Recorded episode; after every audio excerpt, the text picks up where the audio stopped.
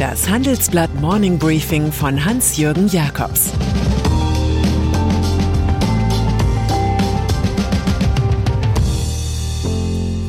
Guten Morgen allerseits. Heute ist Donnerstag, der 13. Januar, und das sind unsere Themen. Die USA und die Inflationsangst. Erster Warburg-Banker packt zu Cum-Ex aus. Die wahre Bilanz des Paul Achleitner. Nach einer kurzen Unterbrechung geht es gleich weiter. Bleiben Sie dran. Sie investieren in Aktien, es fehlt Ihnen aber eine klare Strategie. Ihr Depot ist ein Sammelsurium mehr oder weniger guter Ideen. Dann geht es Ihnen wie vielen. Lernen Sie in der Masterclass Erfolgreich investieren, alles über kluge Börsenstrategien.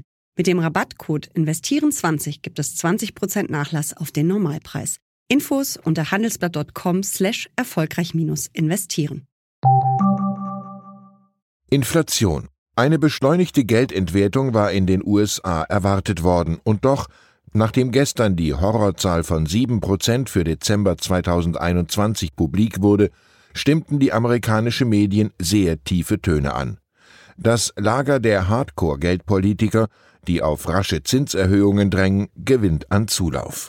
Eine so hohe Preissteigerung gab es in der Tat zuletzt vor 40 Jahren, und zwar in der Endphase einer Hyperinflation, die 1979 sogar bei 13 Prozent lag. Da hatte US-Präsident Jimmy Carter den Ökonomen Paul Volcker zur Notenbank Fed geholt, der prompt die Leitzinsen auf 11 Prozent hiefte. Das trieb Carter 1981 letztendlich aus dem Weißen Haus zurück auf die familieneigene Erdnussfarm in Plains, Georgia. Danach musste Volcker sogar 20 Prozent Zins verordnen, ehe er den Kampf langsam gewann und am Ende als Inflationsbändiger gefeiert wurde.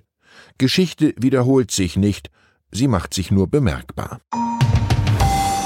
Cum-Ex-Skandal.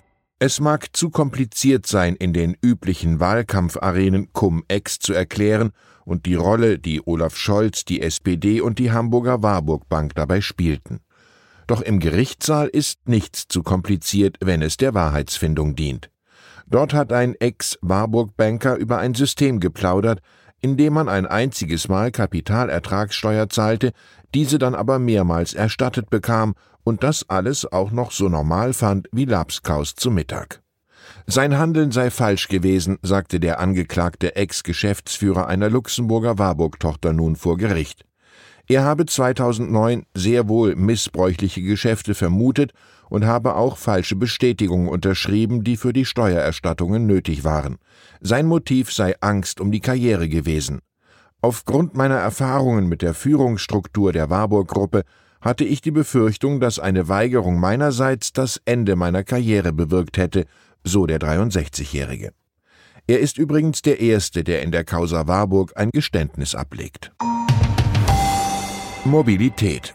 All diejenigen, die für den Autoverkehr der Zukunft auf synthetische Kraftstoffe, auch E-Fuels genannt, setzen, müssen einen sicher geglaubten Verbündeten abschreiben. Verkehrsminister Volker Wissing von der FDP, dessen Partei im Wahlkampf noch anders geredet hat, sagt im Tagesspiegel, auf absehbare Zeit werden wir nicht genügend E-Fuels haben, um die jetzt zugelassenen Pkw mit Verbrennungsmotor damit zu betreiben. Lieber sollten Flugzeuge bedient werden. Der effizienteste Energieträger beim Pkw sei nun mal der E-Antrieb, so der Liberale. Und dann argumentierte er mit Brüssel. Wenn man sich die EU-Regulierung anschaut, sieht man, dass die Entscheidung für die E-Mobilität längst gefallen ist. Wenn wir den Umstieg forcieren, schaffen wir auch unsere Klimaziele. Das hätte Herbert Dies von VW nicht besser sagen können. Deutsche Bank Zehn Jahre lang war Paul Achleitner Aufsichtsratschef der Deutschen Bank.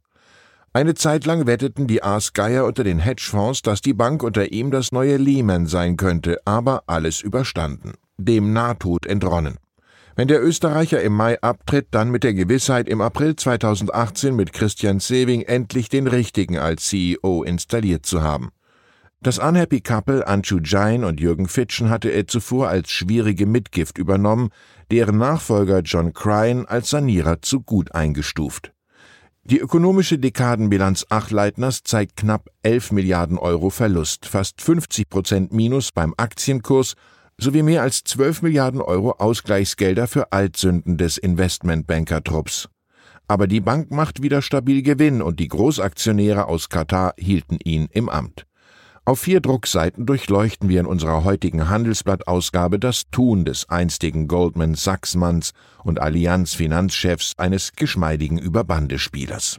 Er selbst zieht ein sehr ehrliches Resümee und sagt, im Vergleich zu dem, was ich mir vor zehn Jahren vorgestellt habe, bin ich nicht zufrieden. Aber im Vergleich zu den Herausforderungen, die im Zeitablauf offensichtlich wurden, bin ich das schon. Er räumt ein, die Bank wusste 2012 selbst nicht, dass sie ein Sanierungsfall ist, man war überzeugt, es bedürfe nur einiger Reformen. Hätte ich damals gewusst, wie die Lage wirklich aussieht, wäre ich den Job anders angegangen. Und abschließend sagt er, natürlich habe ich hier und da Gegenwind bekommen, manchmal zu Recht, manchmal zu Unrecht, heute aber sind sehr viele mit dem Ergebnis zufrieden. Kurzum, Achleitner war nicht so schlecht, wie ihn viele machten, und nicht so gut, wie er sich selbst vermutlich sieht. Und dann ist da noch Prince Andrew vom englischen Königshof, der sich womöglich bald nicht mehr königlich nennen darf. Ein New Yorker Gericht entschied jetzt, eine Klage von Virginia Jeffrey gegen den Sohn von Queen Elizabeth II. zuzulassen. Jeffrey erklärt zwischen 2000 und 2002 als Minderjährige von Prince Andrew sexuell missbraucht worden zu sein. Das Treffen war vom verurteilten 2019 im Gefängnis gestorbenen Investor Jeffrey Epstein sowie von der ebenfalls verurteilten Epstein-Freundin Ghislaine Maxwell vermittelt worden. Andrew bestreitet alle Vorwürfe. Seine Anwälte argumentierten vergeblich, Jeffrey habe 2009 vor Gericht im Zuge einer Einigung akzeptiert, niemand mehr zu verklagen, der mit Epstein in Verbindung stand. Game over. Nun gibt es wohl keine Hindernisse mehr für einen Zivilprozess in New York. Mit Jean Cocteau philosophieren wir zum Schluss ein wenig. Ein halb leeres Glas Wein ist zwar zugleich ein halb volles, aber eine halbe Lüge mitnichten eine halbe Wahrheit. Ich wünsche Ihnen einen wahrhaftig schönen Tag. Es grüßt Sie herzlich Ihr Hans-Jürgen Jakobs. Das war das Handelsblatt Morning Briefing von Hans-Jürgen Jakobs, gesprochen von Peter Hofmann. Die deutsche Wirtschaft steht vor neuen Herausforderungen. Und Sie möchten aktiv die Zukunft mitgestalten? Dann sind Sie beim Handelsblatt CFO Summit 2024 genau richtig. Erleben Sie hochkarätige Speaker und CFOs renommierter Unternehmen wie Amazon, Google oder SAP. Seien Sie Teil dieses exklusiven Gipfeltreffens am 11. und 12. Juni in Düsseldorf. Mit dem Code Podcast sparen Sie bei der Anmeldung 15%. Alle weiteren Infos unter handelsblatt-cfo-summit.de.